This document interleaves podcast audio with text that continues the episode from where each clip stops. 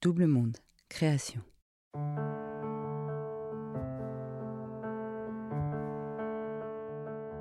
Il y a une grande satisfaction dans la sobriété euh, qui augmente de jour en jour. C'est pour ça que les rechutes sont dommageables.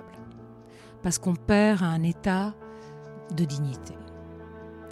Et quand même, se remplir de dignité tous les jours, ça fait pas de mal. Je m'appelle Keren, Rose pour les noms intimes. Vous avez peut-être déjà entendu ma voix dans des chansons comme La Liste, ou mes mots dans des livres comme Kérosène. Mais avant même de savoir chanter ou écrire, j'étais dépendante, comme beaucoup d'entre vous. J'ai voulu comprendre comment fonctionnait le cercle vicieux de la dépendance et pourquoi c'était si difficile d'en sortir. L'addiction a ces contradictions que la volonté ignore. Alors quelles sont les solutions?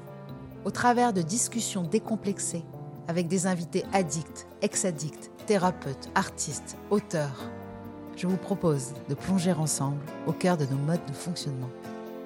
Bienvenue dans Contradiction, le podcast pour les gens qui se donnent du mal pour aller bien.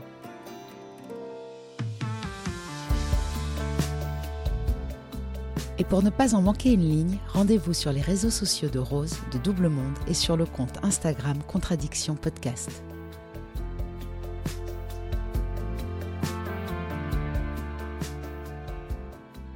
La dépendance est une maladie qui peut prendre différents aspects, différentes allures. Et mon invitée en a une extraordinaire d'allure. Elle peut rater des fondus, mais jamais ses apparitions médiatiques, et cela même en ayant eu toujours le trac. Elle fut muse, égérie, icône ou première dame au grand cœur. Elle dit qu'elle n'est pas chanteuse, sûrement parce qu'elle est trop de choses à la fois et que parfois elle s'y perd. Elle est accro au désir, très certainement. Elle aime aussi un peu trop les hommes, l'amour, le bon vin et tout ce qui peut lui procurer du plaisir. Elle avoue qu'elle a saisi toutes les chances qui lui étaient offertes jusqu'à la dernière goutte, ajoute-t-elle timide, dans ce reportage de 2008 qui suit Madame Sarkozy pendant un an à l'Élysée. Carla, ivre de liberté, est-elle insatiable ou simplement excessive, épicurienne ou hédoniste Elle dit des gens qui essayent de remplir la vie de manière plus acharnée que les autres qu'ils doivent avoir en eux un endroit plus triste que les autres. Y a-t-il donc de la souffrance derrière son profond désir de manger la vie? Alors Carla Bruni, addict ou non addict? Bonjour Carla Tedeschi, Sarkozy. Ce n'était pas simple pour moi de demander à une première dame de parler de ses addictions, mais c'est encore moins aisé pour elle d'accepter cette invitation, j'imagine. Alors merci d'être là et je suis aux anges de te recevoir. Merci ma belle. enfin, de te recevoir. Quelle intro De venir Fantastique euh, cette intro. C'est toi qui nous reçois. C'est moi qui vous reçois dans mon petit studio euh, d'enregistrement et aussi d'écriture. Et j'aime beaucoup être dans ce studio. Je trouve qu'il y a une belle atmosphère, très très agréable. Cette introduction te va? Ah, elle est sublime, dit vachement bien écrite. T'écris bien J'ai essayé de- voilà, j'ai essayé de me mettre à la hauteur de, de la personne que, que j'ai rencontrée depuis peu. Donc on, a, on, a, on s'est rencontrés pour pouvoir faire cette, cet épisode et se connaître un petit peu avant.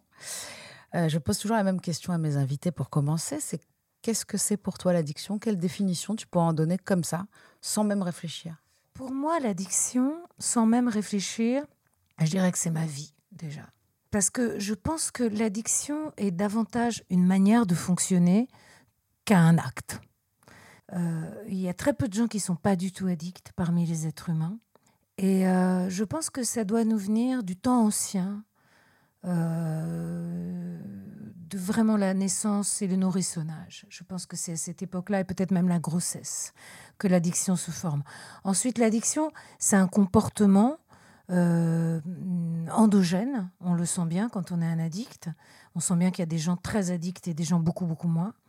Donc, euh, il y a peut-être quelque chose dans le cerveau euh, qu'on trouvera comme explication un jour. Je pense qu'on trouvera euh, dans le cerveau et dans l'âme. Dans l'âme, c'est facile à trouver, mais l'âme, elle est difficilement Étudiable. étudiable, si, on peut l'étudier, mais c'est de longs process, c'est les thérapies, etc. C'est quand même fastidieux, ça prend beaucoup de temps, et puis, euh, et puis on reste avec cette âme cabossée. Si elle est cabossée, c'est pas qu'on la répare. hein.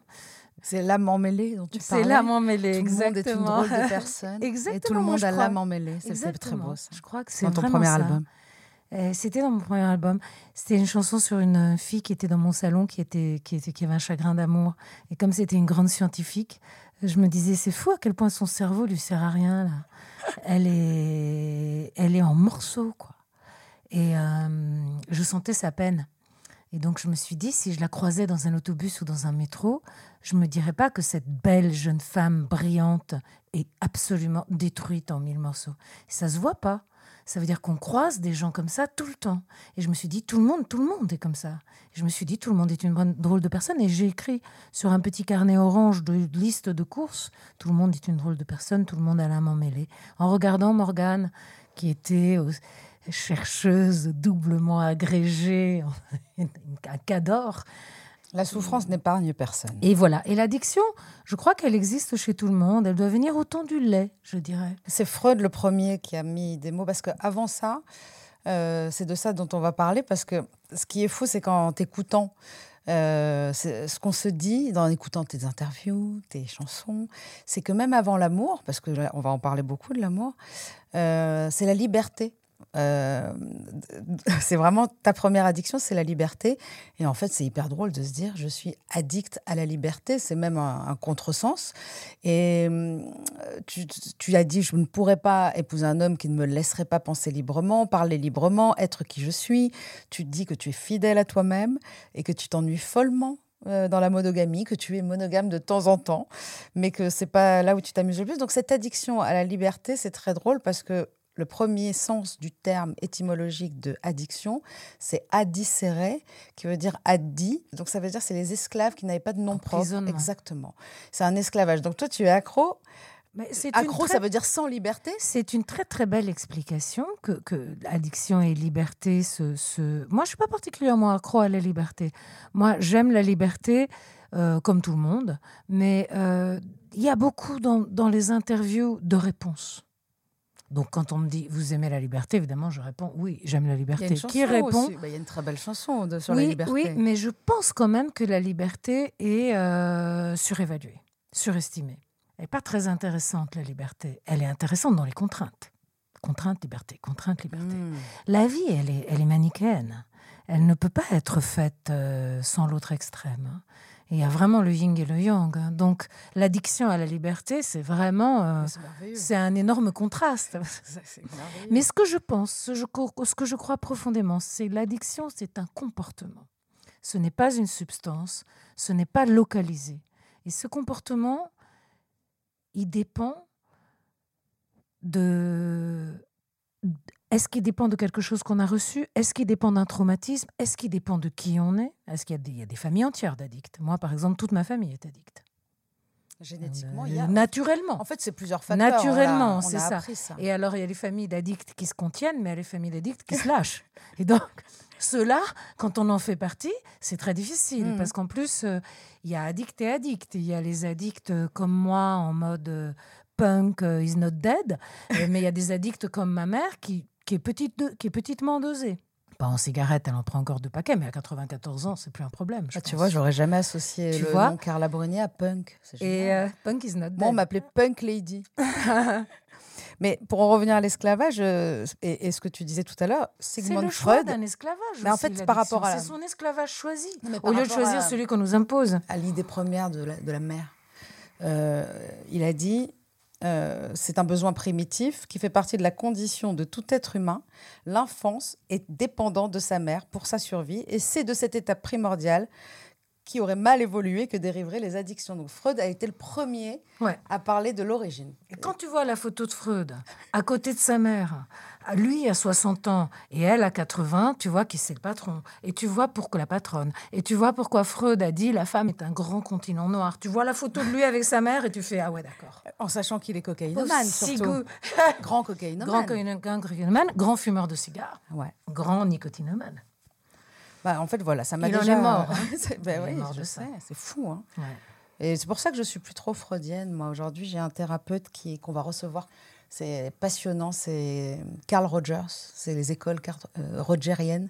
Écoute, la chose intéressante, à mon avis, euh, de la psychanalyse, c'est qu'elle concerne une petite chose. Elle vise à un certain traitement, pas à tous les traitements. Elle est par exemple complètement inutile pour l'addiction. Bah, c'est ce que je donc, pense. Euh, donc, c'est pour l'addiction, il n'y a que le comportementalisme, et pour l'addiction, parlons clair, il n'y a que l'abstinence. Donc, les thérapies et le comportemental. Exactement. c'est les seules choses qui fonctionnent. Parce que le problème de l'addiction, c'est que pourquoi ne compte pas? C'est comment qui compte? Et donc, euh, la psychanalyse, c'est pourquoi? Donc, la psychanalyse, c'est pour se trouver soi-même et pour faire son paquet. C'est pour cesser de dire Oh là là, Georges, il m'énerve. C'est pour dire Pourquoi Georges m'énerve tout le temps comme ça? Et pourquoi s'il m'énerve, je suis avec Georges? Voilà la psychanalyse. Sacré Georges. Et il n'y a que ça comme résultat. La vraie métaphore de la psychanalyse, c'est celle de Woody Allen qui est fantastique. Il disait euh, avant ma psychanalyse, je pissais au lit et j'avais honte. Honte. Et depuis mes 15 ans maintenant, je fais toujours, je pisse toujours au lit, mais j'en suis fière, j'en suis fière. C'est ça la psychanalyse. Oui, c'est Donc il faut comprendre qu'on devient qui on est. C'est pour ça que beaucoup de gens sont réfractaires, parce qu'après ils découvrent qu'ils sont personne, par exemple. Ils ne sont qu'eux-mêmes. Ils imaginaient être Mozart ou Freud, tiens. Et après, ils sont Gaston ou Georges.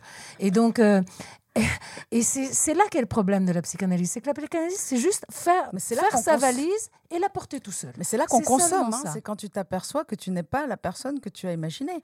Euh, il y a un moment donné aussi, la consomme vient souvent là-dessus. Moi, je consomme aussi par jouissance.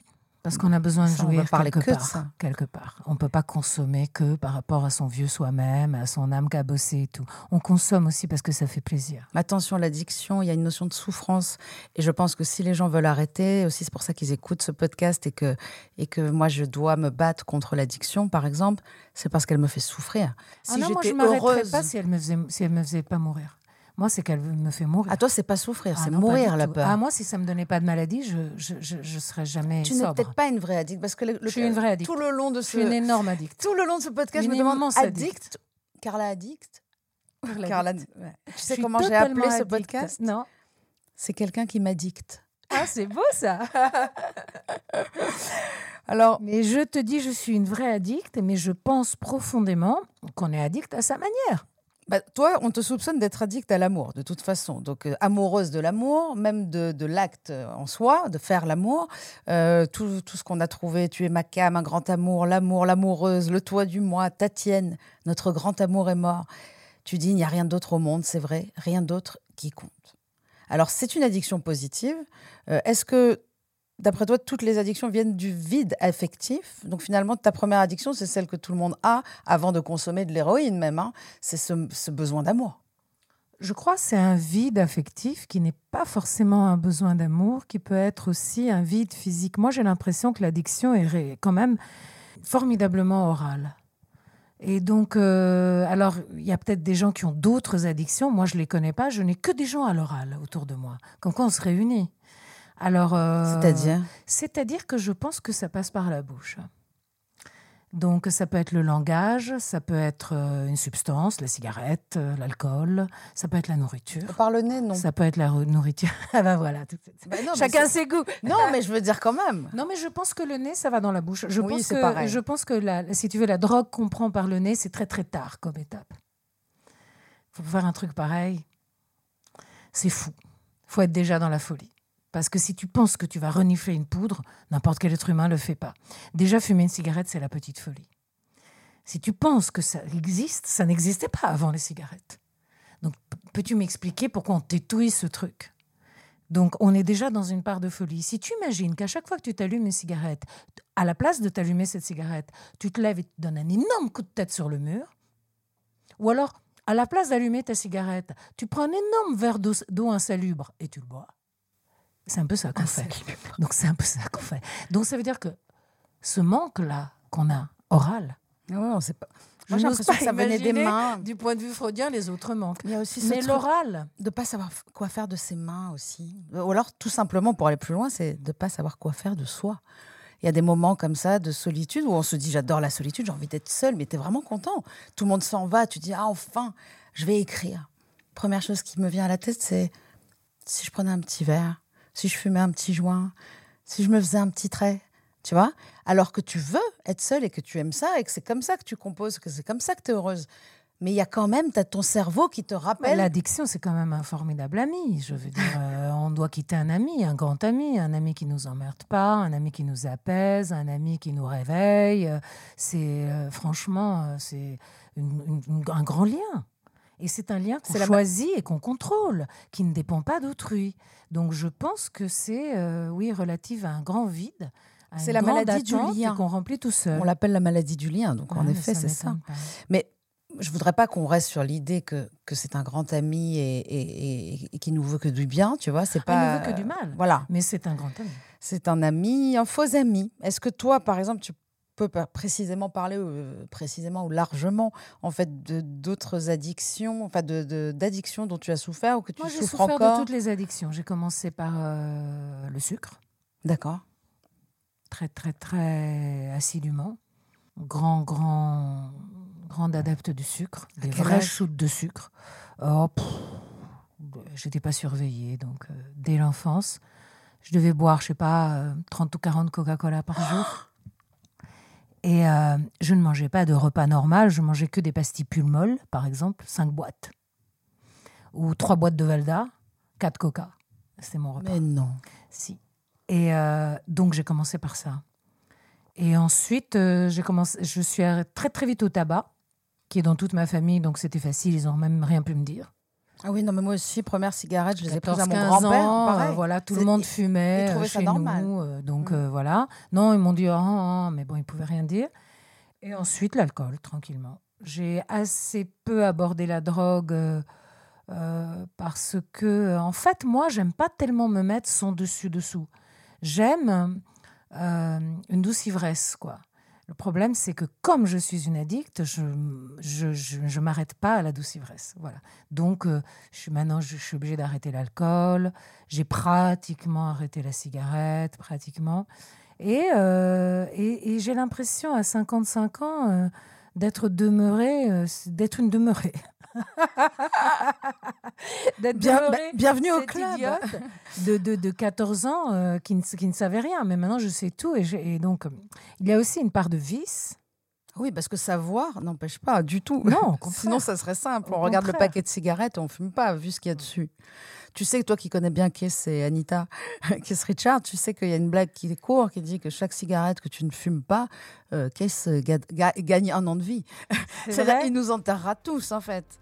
C'est incroyable. C'est sûr qu'il y a des gens qui ont plus de résistance que d'autres.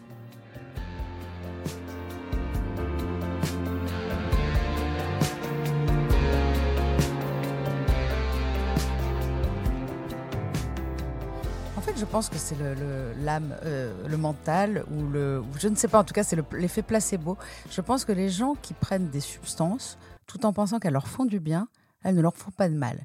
Et j'ai l'impression, moi en tout cas, ce qui m'a ruiné et fait du mal, et qui m'a peut-être euh, finalement euh, conduit à un cancer, j'en sais rien, j'en saurai jamais, mais c'est la culpabilité. C'est-à-dire à chaque fois que je me drogue ou que je bois, je sais que je ne devrais pas, et je sais que ça va mal finir, et je m'en veux pendant des jours. ça, ça ronge. Ouais. Moi, c'est pas la culpabilité, c'est la limite, c'est la peau de chagrin qui rétrécit. Ça m'ennuie. Ça m'ennuie de faire toujours la même chose. Je voudrais trouver une autre chose. Une nouvelle drogue, peut-être. Moi, je crois, moi, je n'ai pas de problème avec les addictions saines. Par exemple, mon homme, il est addict au vélo. Bon, il fait 60 bornes, il revient. Aucun problème. Ça lui a fait un cœur d'acier. À 67 ans, c'est comme s'il en avait 40. Quel est le problème? Je suis addict au sport, moi, par exemple. Quel est le problème franchement? Ok, j'en fais un peu trop. Ok. Même l'amour. Voilà, l'amour, voilà l'amour sexuel par exemple. Effectivement, c'est une addiction. Aucun problème. Mhm. Non, le problème, ce sont les substances, les cachets, par exemple, euh, les somnifères, la drogue, euh, les pharmacos. Alors, les drogues légales, je les hais. les, autres hein. drogues, les autres drogues encore, elles sont sympathiques, elles sont un peu interdites. Donc, il y a un petit côté euh, réaction adolescence, si tu veux, mais, mais les drogues légales, je les déteste. Elles sont prescrites à tout va, aux gens, les gens s'accrochent à ces saloperies. Tu sais surtout, c'est que dans le cerveau des gens, euh, on fait la distinction euh, drogue légale, drogue illégale. les gens imaginent drogue légale moins dangereuse, drogue illégale mortelle. Alors qu'en fait, aujourd'hui, on sait, parce que là, je vais interviewer Olivier Chambon qui a écrit euh, Les thérapies psychédéliques, on sait que le LSD, la MDMA, les champignons ne sont pas du tout dangereux. La MDMA rend accro, attention, les autres non. Et ce sont des substances qui peuvent aider à guérir de l'addiction ou de la dépression. Bien sûr. Je crois que quand ils ont commencé à tester ces substances, ils ont vite vu que ça apportait de la guérison. Et Mais le tout le monde a commencé à se défoncer avec aussi. Parce que les années 50-60 sont arrivées et à partir du moment où Woodstock, il a commencé, Woodstock tout entier était sous champignons et sous oui, mais ceux qui sont morts, c'est l'héroïne. Euh, Janice, ou, euh, c'est des gens qui qui évidemment se défoncent C'est un ensemble psychédéliques. quand même. hein. Oui, mais c'est l'héroïne. C'est en fait, on peut pas mourir. Euh, par exemple, euh, d'une overdose de LSD, Non, mais il faut une dose par la fenêtre. 600 fois On plus peut grande. sauter par la fenêtre. Ouais, c'est vrai. Et c'est là qu'elle os. Ça peut aussi, si on a une vague petite schizophrénie, rester dans nos cellules. Donc il faut bien regarder de ne pas ça être que- quelqu'un de. Pour ça qu'aujourd'hui, les Mais ça thérapies marche bien. Ils le font avec la kétamine aussi. Exactement. euh, ils le font très très très bien. Bah, tu vois Ça qu'il y a des bien. drogues qui sont rentrées dans le corps médical. La kétamine, par exemple, c'est un, un analgésique puissant. Ou alors, je ne sais plus quelle autre drogue dont on a besoin aujourd'hui en médecine, on s'en sert. Mais, mais ça va venir, le LSD, ça va venir les champignons, parce qu'aujourd'hui, les résultats sont 100% probants. Mais Ah, le- les bons lobbies euh, pharmaceutiques... Très très bon souvenir. ah ouais, mais c'est Ah, mon... des nuits de souvenirs. C'est mon rêve. C'est quoi là? Là, je pars au Pérou, je me dis, je fais, je fais pas. Ayahuasca, pas ayahuasca. Entre faire et pas faire, moi je dirais faire. bah, à bah, part je- une méchanceté, mais sinon toutes les autres choses, Eh faire. ben, faire, écoute, le lien est tout de suite fait avec ma question. Tu as dit, j'essaye de faire de plus, le plus de choses possible, erreurs incluses, de façon à avancer et à comprendre, à grandir, mûrir, pour ne pas seulement vieillir. C'est une des meilleures phrases, euh, qui me- enfin c'est une des phrases qui me donne le plus envie de vieillir. Euh, et je suis tellement d'accord avec toi, c'est-à-dire si on pouvait tous adopter euh, cette vision de la vie, c'est-à-dire ça ne sert à rien de vieillir si on ne grandit pas, si on ne mûrit pas. En gros, acceptons que notre âme devienne de plus en plus belle, même si notre corps, lui, va vers la déchéance. Euh, au moins qu'on se rende compte qu'on gagne quelque chose. Et toi, tu fais en sorte, en fait, tu me dis, jusqu'à la dernière goutte, j'ai pris toutes les occasions, toutes les chances qui se sont proposées à moi, jusqu'à la dernière goutte. Et ça, c'est merveilleux d'avoir quelqu'un qui n'a jamais refusé de dire oui. Non, non, non, vraiment, je, je, je, je suis, je suis comme une affamée, moi. Je suis née comme ça, je pense que je mourrai comme ça. J'ai- jamais de. Et puis, j'ai jamais d'acquis. Donc, j'ai jamais d'acquis nulle part, donc tu comprends que je continue. On se ressemble tellement, c'est fou. Moi, des fois, je me dis, mais je, je n'ai donc rien appris. Mais non, mais on est des, on est des, on est des catégories de gens. hein, et les catégories de gens se réunissent. hein. Par exemple, si toi et moi, on s'est tout de suite euh, entendus, c'est pas par hasard. hein. On est des catégories de gens. J'ai Euh, presque il y a envie aussi de boire avec toi, tu vois. C'est on- horrible de se on, dev- dire. on devrait boire un coup. Devrait- Eh ben non, mais tu te eh ben dis, tu te dis, c'est fou. Toi, tu ne bois plus? Alors, moi, je rechute environ une fois par mois. Oui, une fois par mois, c'est toujours mieux que boire tous les jours. hein. Ah bah ça c'est peu dire, surtout que moi je c'est pas c'est pas que je buvais tous les jours, c'est que je ah, je, je- C'est je- merveilleux Je, de- me noyais tous les c'est jours. fou de, de quand même se prendre en main, parce que je sais à quel point c'est difficile. Oh, Les gens ne savent pas à quel point c'est difficile. On me dit, oh bravo, toi tu bois plus. Mais déjà, euh, c'est pas comme ça que ça fonctionne. Et puis surtout, euh, quand on a dit qu'on buvait plus, quand on rechute, qu'est-ce qu'on fait? On a honte, on le dit, on le dit pas. Il faut absolument le dire. Tout ce qui tout ce qui Tout ce qui est tout, Tu- il faut tout dire, je tout ce qui crois. est tu Moi je crois pas dans les ouais. bienfaits de la Mm. pudeur. Mm. Je n'y crois pas du tout, Mm. ni physique ni moral. Mm. Je crois pas dans les bienfaits de la pudeur. Les gens pudiques, c'est très difficile de les aider. Et puis même d'être ami avec eux. Moi, les gens Et puis le refoulement, moment, moi ça me saoule, tu vois, j'ai Oui. pas le temps. J'ai besoin qu'on me assez crache de la valda tout le temps. Moi, moi. ouais, moi aussi. Et, et souvent, moi, j'ai- je m'entoure de gens aussi. Ah, euh, le problème, c'est que, c'est que les soirs de rechute, je la crache bien, la Valda. Ouais, c'est- horrible. Ah, je dis de ces trucs. Ah, mon mari, il fait des imitations de moi, mais désopilantes. Il a jamais bu de sa vie. Il dit, c'est quand elle commence à pointer le doigt. Ah oui, tu fais ça. Et qu'est-ce qu'il dit, lui? Lui, il rigole. Non, lui, il est cool. Il s'en fout. Oui, il s'en fout. Parce Ouais. que tu souffres pas et que tu n'es pas en pleurs derrière en train de te dire qu'est-ce que j'ai j'ai l'ivresse divine, moi. Oui, voilà. L'ivresse idéale. Si tu en souffrais, je pense qu'il en souffrirait et qu'il t'aiderait. Moi, j'en souffre un peu maintenant parce que. Non, mais il m'aide à m'arrêter. Parce que déjà, il boit pas. Donc, euh, c'est quelqu'un qui. Il boit pas parce très- qu'il est migraineux, c'est ça? Il a jamais bu de sa vie, donc euh, maintenant, il va pas s'y mettre à cet âge-là. hein. Ce serait dommage. Ça serait dommage. Il a jamais bu, c'est pas qu'elle est un grand fan du lâcher prise, tandis que moi, on n'est pas, on n'est pas les mêmes prototypes. Et comment du on tout. concilie euh, la vie euh, politique, les, les, les dîners? Parce que ça aussi, tu t'as dit, quand je m'ennuie ou quand je dois veiller tard, je bois. C'est-à-dire que tu as trouvé cette solution. Moi, j'ai beaucoup, beaucoup de. de pour, moi, les, les situations sociales sont un, un- un vrai petit cauchemar. Alors, je les ai vécues depuis toujours, je suis habituée. mais pour moi, c'est vraiment le petit On cauchemar. C'est- s'habitue pas, quoi. C'est le petit enfer de ma vie. Mais comme ma vie est très chanceuse, je me dis, bon, bah, si ça, c'est ça, ton enfer, hein, c'est d'être obligé d'aller euh, t'ennuyer de temps en temps. Franchement, a Ouais, mais je hein. comprends. Je pense que quand on a surtout acquis, euh, comme toi, euh, une connaissance de soi et qu'on sait ce qui nous, ce qui nous va, ce qu'on aime, de faire ce qu'on n'aime pas. Je trouve que c'est un petit enfer. euh, C'est pas seulement ça, c'est que c'est une affaire de caste. J'aime pas les gens qui sont dans les castes. J'aime pas les gens qui sont contents d'être dans leur caste. J'aime pas les gens qui croient exclure les autres de leur caste. Je les emmerde et je n'aime pas ça. Donc quand je me retrouve dans la société, c'est souvent des castes. Et donc ils sont tous contents d'être dans la caste, ils croient que tu es dans leur caste. Et donc moi je passe le dîner à dire si je bois pas, ça va, je me tais, je grommelle et, et je me dis heureusement le temps passe vite, ça vole. Heureusement, ça c'est seuls moments. Dans deux secondes, je suis rentrée, cool, dans mon studio avec ma guitare. Et, mais si je bois, il me vient, la- la- la- comme ça, il me vient l'idée, la mauvaise idée de dire Tout ce que gens je pense. ce que je pense. Donc ça a donné cet été un dîner chez des gens où mon mari n'avait pas envie d'aller non plus, mais par politesse, on était obligé d'aller. Vraiment, on avait accepté, on était obligé d'aller. Et donc on est parti de notre merveilleuse maison où on est pieds nus toute la journée, euh, dans le bonheur entre le ciel et, et la mer. Enfin, c'est- paradisiaque. Et, et pour aller dans cette maison euh, avec tous ces gens. Et, et, c'est là où j'ai dit à mon brave monsieur qui était notre, notre hôte, quand il m'a demandé ce que je préférais dans la vie, je lui ai dit que j'hésitais entre euh, le, le sexe et la drogue, mais je dit vraiment pour, pour, pour le provoquer, le pauvre monsieur. Et ensuite, j'ai dit, en me rappelant une phrase de Françoise Sagan, que je ne voyais rien de plus ennuyeux que le pouvoir et l'argent, rien de plus ennuyeux que les gens qui consacraient leur vie à ça, rien. Et après, je me suis adressée aux gens, je dis, vous trouvez pas? Et comme c'était que des gens qui étaient dans ça, Argent, ils ont vaguement bégayé. Bah, bah, bah, bah non, non, c'est bien le pouvoir. Et Nicolas?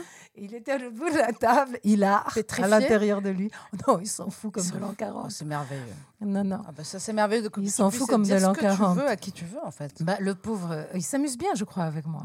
Comme quoi, il n'y a pas besoin de d'alcool euh, pour euh, pour euh, je crois que c'est l'une des personnes les plus drôles du monde alors évidemment ne connaissant pas l'ivresse on s'auto enivre après hein, quand ouais, on- ouais, bien et donc sûr. il a mille autres manières de rencontrer le plaisir et l'ivresse sans, alcool c'est pas Bah, mal moi, j'ai découvert ça aussi euh, sans boire. Je me suis découvert des choses que je ne connaissais pas chez moi et finalement d'arriver à m'amuser et surtout à écouter les gens. Mm, mm. Euh, moi, j'ai la chance de voir que les gens que j'aime, mais souvent, au bout d'un moment, euh, l'égocentrisme de, de l'alcoolique euh, cocaïnomane revient au galop. simplement de la personne anxieuse aussi Bah, alors moi, je- alors tu vois, j'ai encore un long chemin de thérapie à faire parce que je ne me mets pas du tout dans la catégorie des gens anxieux. ah bah si t'es pas anxieux c'était pas anxieux Mais je le sens pas comme ça. Moi, Ah j'ai des bah, gros ouais. problèmes quand et on je ne les vois pas. le sent, hein, bien sûr Non, non, je, je n'ai aucune, aucune. Je, je peux avoir. euh, je vais me coiffer pendant une heure avant de monter sur scène. Mes amis disent que c'est ça mon trac, mais je n'ai aucun trac nulle part. Je me sens tout à fait à l'aise partout. tu es peut-être détaché de je ta suis peur très détachée.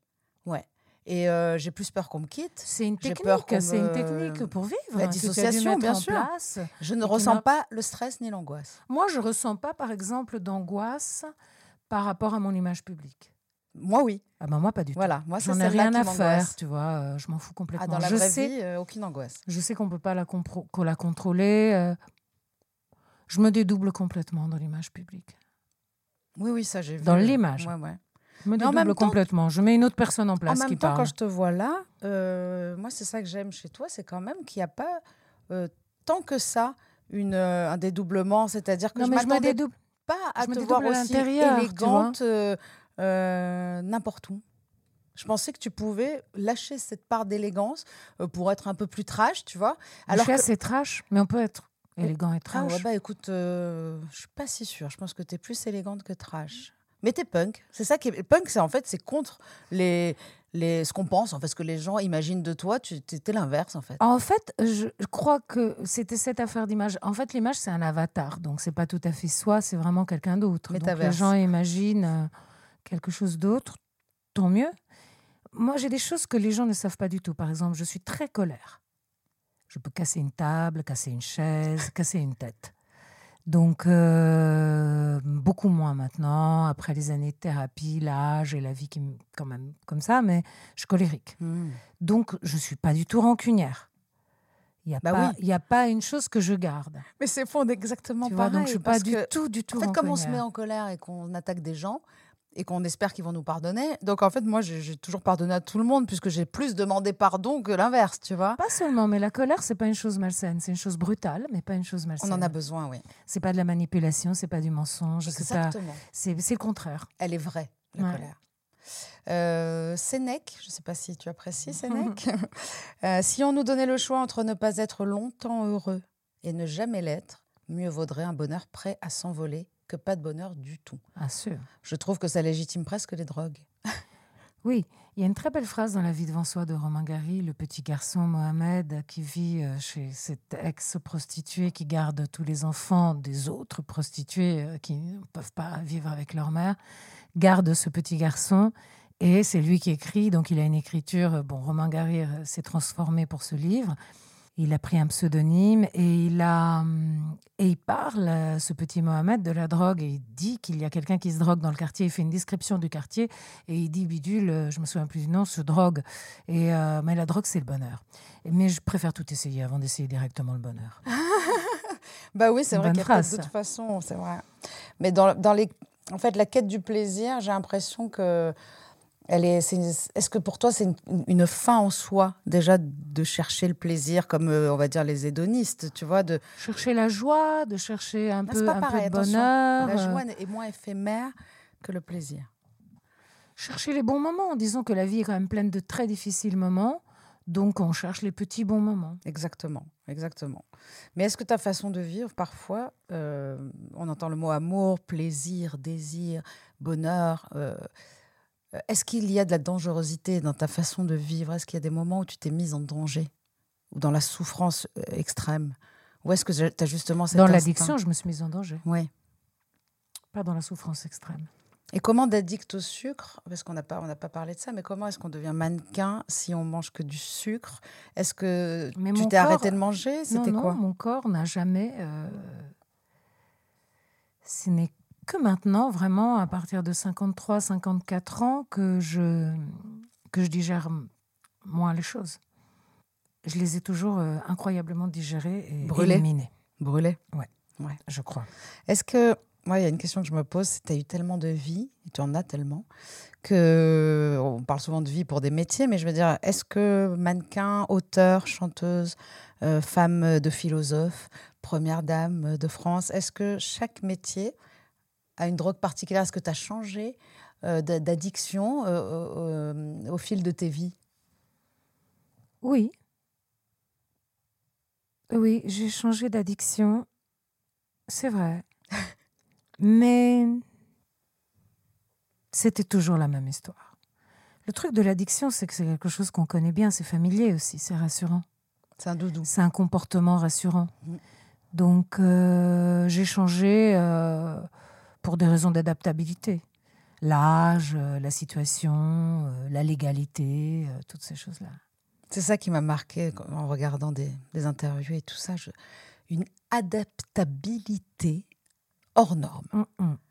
C'est caméléon, mais puissance 10 000, même sur un, même sur un tissu euh, euh, à poids ou à carreaux. C'était qui? C'est Andy Warhol qui disait le caméléon explose. Mais franchement, moi, tu m'as, euh, je me suis plongée dans ta vie euh, parce que je prépare ces épisodes. Les gens se- s'en doutent pas, ou peut-être que si, mais je les prépare comme si ma vie en dépendait. Et parce que bah oui, parce que j'aime, j'aime, j'aime les gens que j'invite et je suis hyper fière et j'ai pas envie que ça soit un mauvais moment pour eux. Du coup, je me pose cette question est-ce que finalement, et en fait, est-ce que finalement, toi, tu n'es pas aussi une drogue euh, pour les autres Moi, je sens qu'on peut tomber amoureux, mais pas amoureux, accro à toi. Je veux dire, ta façon, la façon dont tu réponds aux interviews, il y a un truc, on a envie de te prendre dans les bras, de, dire, viens, on part toutes les deux au bout du monde, on se quitte plus jamais, tu vois. C'est-à-dire, on sent que tu as une, intelligence, une authenticité. Enfin, il y a quelque chose qui rend addict. Bah, J'aimerais bien être une substance au lieu d'être un être humain. Mais euh, ça me fait plaisir ce que tu me dis, c'est doux. Mais euh, je sais pas, la, la vraie. euh, c'est comme si les choses avaient toujours un aspect positif et négatif. C'est comme s'il y avait vraiment de la lumière et de l'obscurité partout. C'est pas comme si, hein, c'est. C'est comme ça, il y a de la lumière et de l'obscurité Tu prends une médaille, euh, il y a le recto, le verso. Donc il y a de la lumière dans l'addiction. Mm. Euh, moi, je suis aussi très addict à, aux refuges, aux bulles, aux endroits protecteurs, aux intérieurs. Quand j'ai fait mon premier album, il y a un type qui a écrit un, un papier sur l'album très curieux qui s'appelait Femme fétale. Et il disait, euh, tout, on croit que Carla Bruni, c'est pas une femme fatale. On entend dans son premier album que c'est une femme fétale. Elle est encore dedans. Et cet album-là, c'est ça son secret. C'est que c'est un album euh, d'enfant. Elle est encore dedans, waouh. Et donc, euh, ça m'a fait un, assez grand choc parce que je me suis dit, en fait, il y a quelque chose d'étrangement juste dans cette chose-là, comme euh, vraiment une envie de protection, de oui, d'abri, de refuge, quoi. Et c'est ça que peut être l'addiction aussi, un refuge, son endroit, sa pièce à soi. Bah comme c'est un secret, moi je me suis retrouvée plein de fois à me dire ça, à me dire de toute façon c'est mon monde, c'est mon univers. Et je m'excusais aussi comme ça. Je me disais, les autres savent pas. Bien sûr. Et euh, je suis dans mon truc, quoi. et puis, il y, y, a quelque chose comme ça. Il y a quelque chose que c'est ton moment à toi, ton endroit à toi.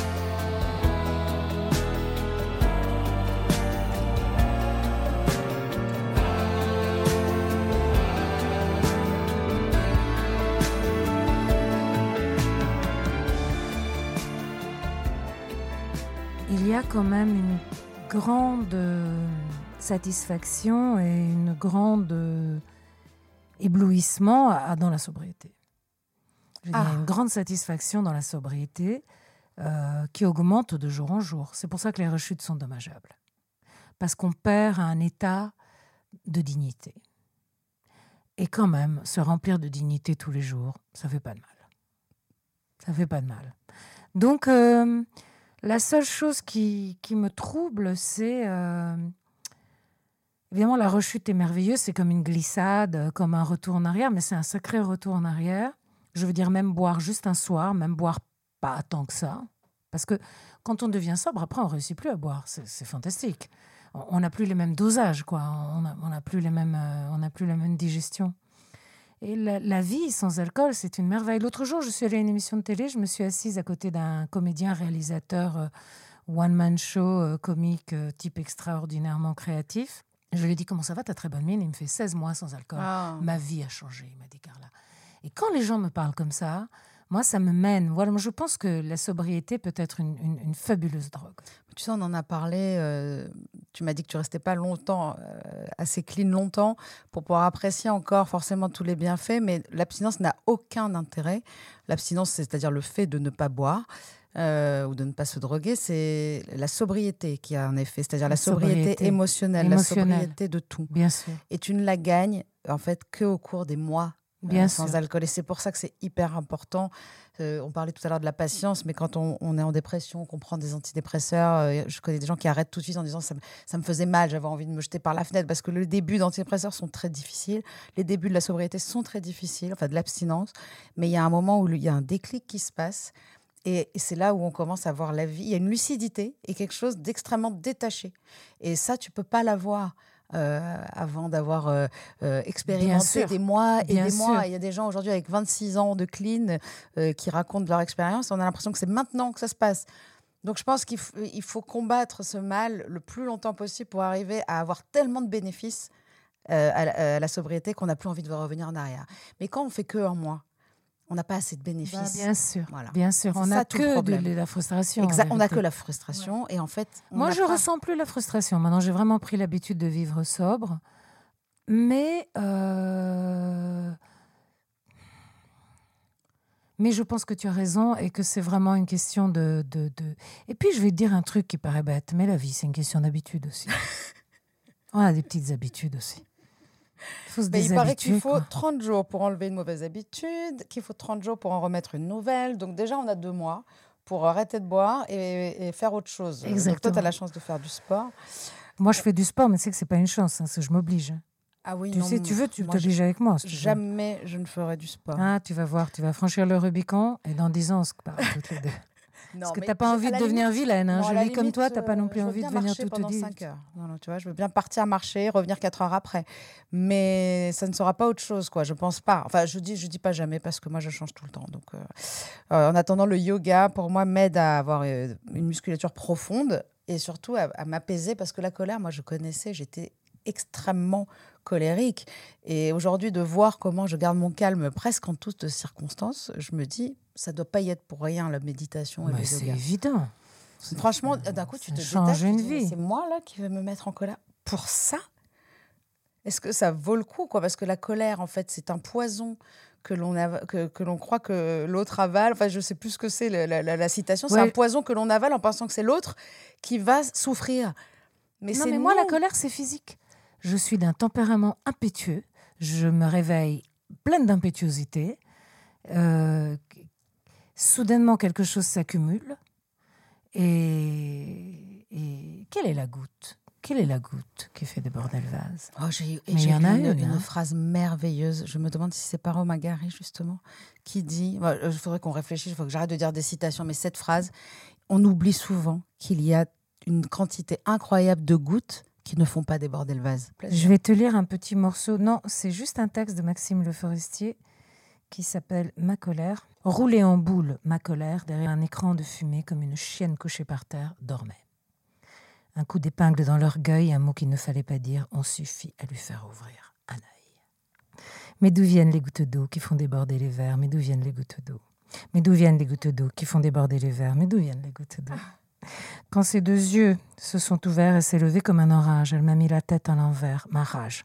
Elle enflait comme la tempête, les cyclones, les ouragans, à démonter les océans, la bête. Mais d'où viennent les gouttes d'eau qui font déborder les vases? Elle s'est calmée dans un soupir. Quand son souffle fut épuisé, elle est rentrée dans son panier dormir. Ma colère m'a tourné le dos. Au fond de moi, plus rien ne bouge. Avant qu'à nouveau je vois rouge. Rideau. Moi, j'adore. C'est beau, hein, parce Maxime, que... il écrit bien, hein, c'est bien écrit sur la colère. Je pense que j'ai beaucoup consommé sur la colère et donc euh, le fait d'avoir apaisé ma colère a énormément aidé à ma sobriété, tu vois, parce que d'un coup, je m'énervais contre quelqu'un, et ben j'allais euh, me servir un verre, euh, sur des, je, faisais des choses sur des coups de tête que je fais beaucoup moins. le côté impulsif, je, l'ai beaucoup moins. Hein. En fait, de, de, me poser la question avant, si je suis honnête avec moi-même, je me dis souvent, est-ce que j'ai envie de faire ça? Est-ce que j'ai envie d'aller là? Pourquoi cette personne m'énerve? J'aime bien me demander à moi si je suis honnête avec moi. Et en fait, ça calme.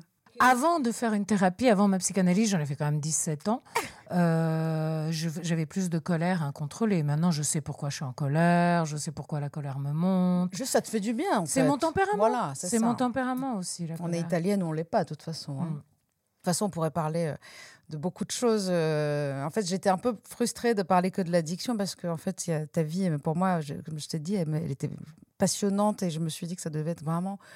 C'est pas tout le monde qui a une vie pareille, en fait. Mm. Il y a aussi ça, il faut savoir la chance qu'on a de, mm, mm, d'avoir, d'avoir pu s'incarner dans ce corps-là pour vivre cette vie-là, quoi.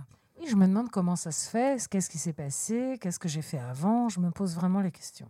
Peut-être as vraiment eu des vies horribles. Bah, un truc comme ça, quoi. Pour avoir autant de merveilleusement gentil tout du long. Ils se sont dit, on va lui en donner une bonne. Attends, elle n'est pas finie. Elle peut mal tourner à chaque instant. moi, ce que j'ai aimé, c'est dans tes albums, euh, le champ lexical de la toxicomanie est omniprésent. Donc, dans Tu es ma cam, je t'inspire, je t'expire. Et encore, j'ai enlevé deux phrases dans Tu es ma cam. Ah oui? Parce que comme mon mari Il y avait la blanche afghane. de la République, ah tu m'étonnes. J'ai enlevé deux phrases et j'ai été ultra rattrapée par des autres. Comme quoi, c'est drôle. J'ai enlevé deux phrases au deuxième couplet, euh, au premier refrain, je disais tu es ma cam, viens donc là que je te roule, que je te fume. Viens donc là que je te goûte, que je te hume. Tu es mon bel amour, mon anagramme. Et je suis ici en train de faire la photo de l'album avec mon copain Jean-Baptiste Bondino qui est là. Tu vois cette photo où je marche près d'un lac? En fait, je marchais là sur la terrasse. Ensuite, il m'a pris, il m'a mis sur un lac à Saint-Cloud. Il a dit on fait comme ça maintenant, c'est plus chiant, on va pas à Saint-Cloud avec toute l'équipe, le camion, la fourgonnette, ça nous coûte une blinde. Marche devant ta maison pieds nus et je vais te mettre dans un lac à Saint-Cloud. Il y a un petit canard au fond. Et on a fait la photo et je lui ai fait écouter Tu es ma cam et je lui ai dit Je suis embêtée parce que j'ai cette phrase Viens donc là que je te roule, que je te fume, qui est très spécifique. Et j'avais une autre phrase qui disait tu es ma cam, plus mortelle que l'héroïne afghane, plus dangereux que la blanche colombienne. Je te cache quand je, je te planque quand je passe la douane. Et là, j'ai pas osé le dire. Parce que comme mon mari était président de la République française, j'ai pas osé écrire Je te planque quand je passe la douane. Bon, c'est très compréhensible. Tu vois, je voulais pas énerver tous nos amis douaniers et savoir que sous leur nez, pendant 30 ans, tous nos amis douaniers. Voilà. Et donc, euh, et donc, je voulais pas. Mon mari a une. En même temps, on fouille pas une première dame, non? Tu passes avec ce que tu veux. J'avais 40 ans. Je parlais d'autres années. Et donc, euh, et donc. Euh, ça, ça concernait plus, mais enfin, c'était un truc sur de la cam en général. Donc, je te, je te planque quand, quand je passe la douane. Bah, ce brave Jean-Baptiste Mondino, qui est brillant, m'a dit euh, il faut que tu mettes un mot qui très très vite dans la chanson. euh, c'est une chanson d'amour, d'amour fou.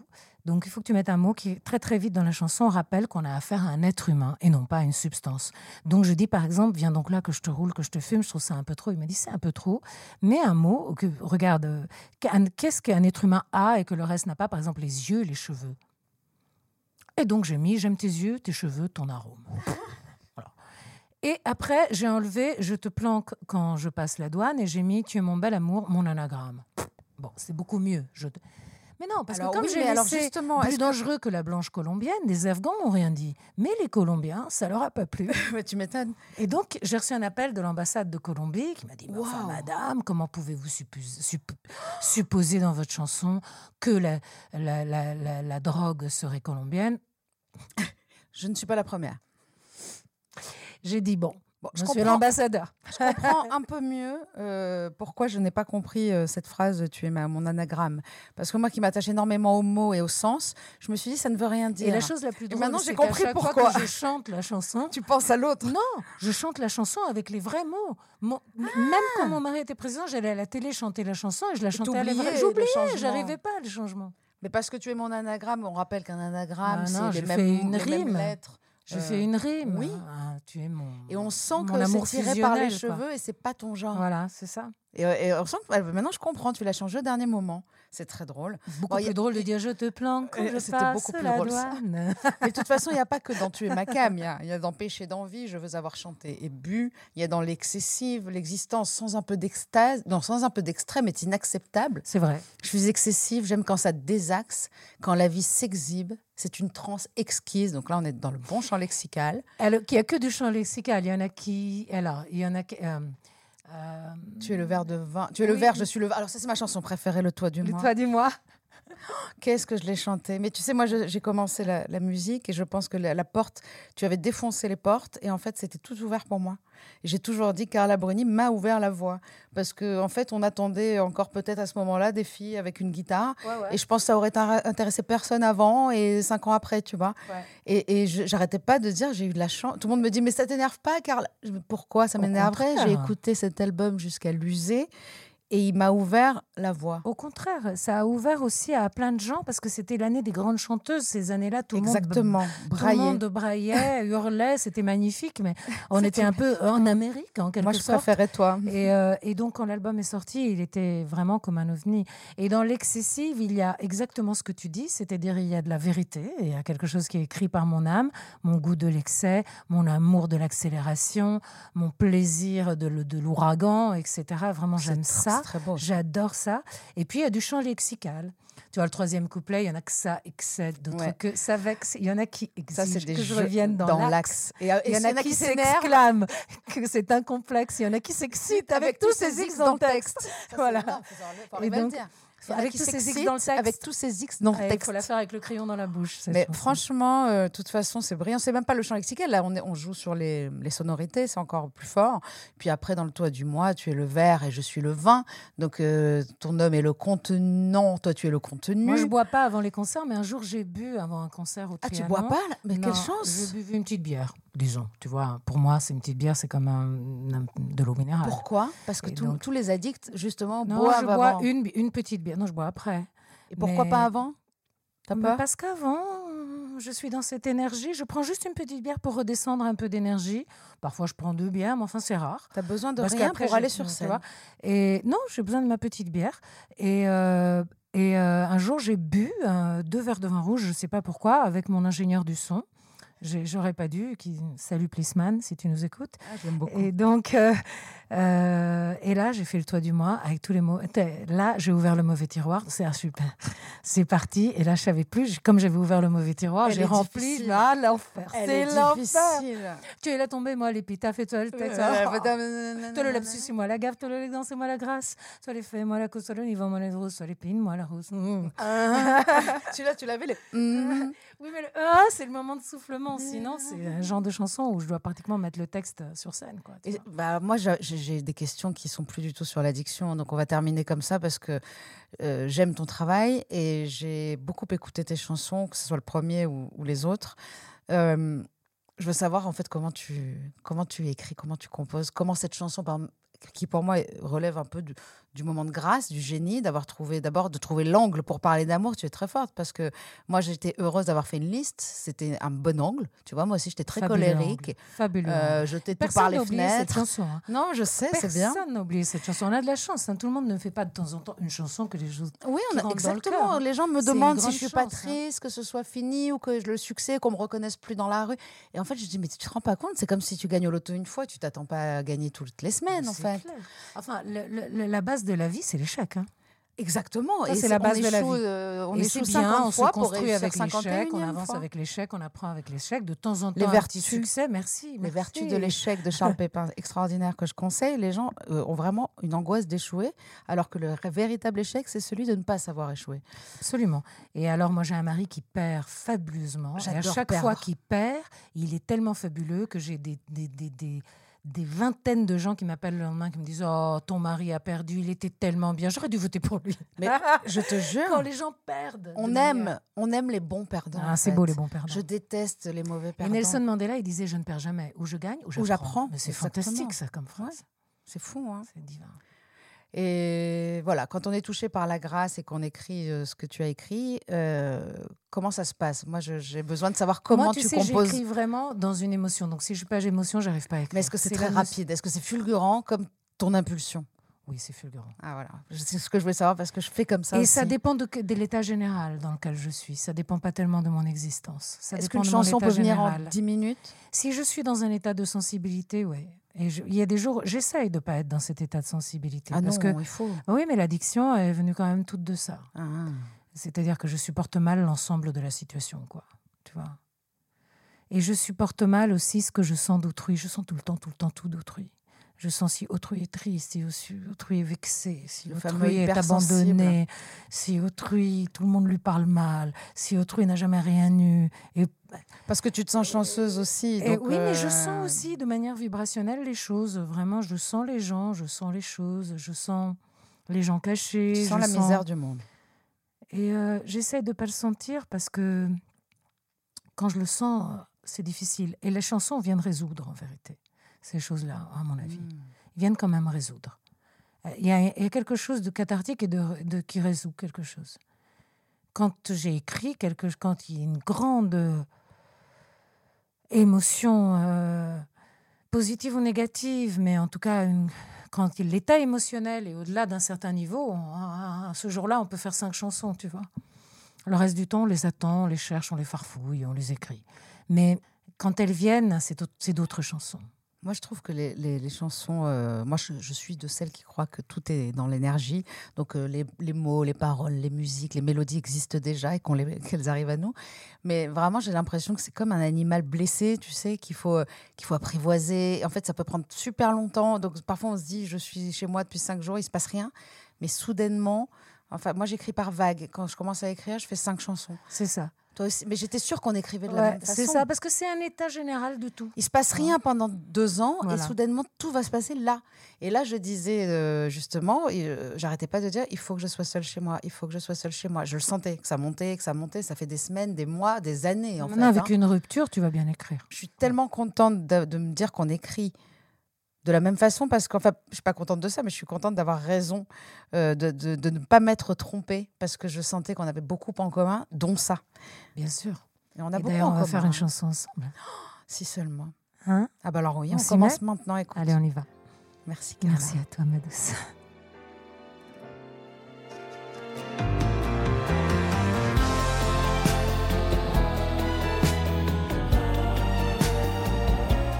Rendez-vous chaque semaine sur toutes vos plateformes de podcast préférées. Et en attendant, on se parle sur les réseaux sociaux de Rose, de Doublement de Création et sur le compte Instagram Contradiction Podcast.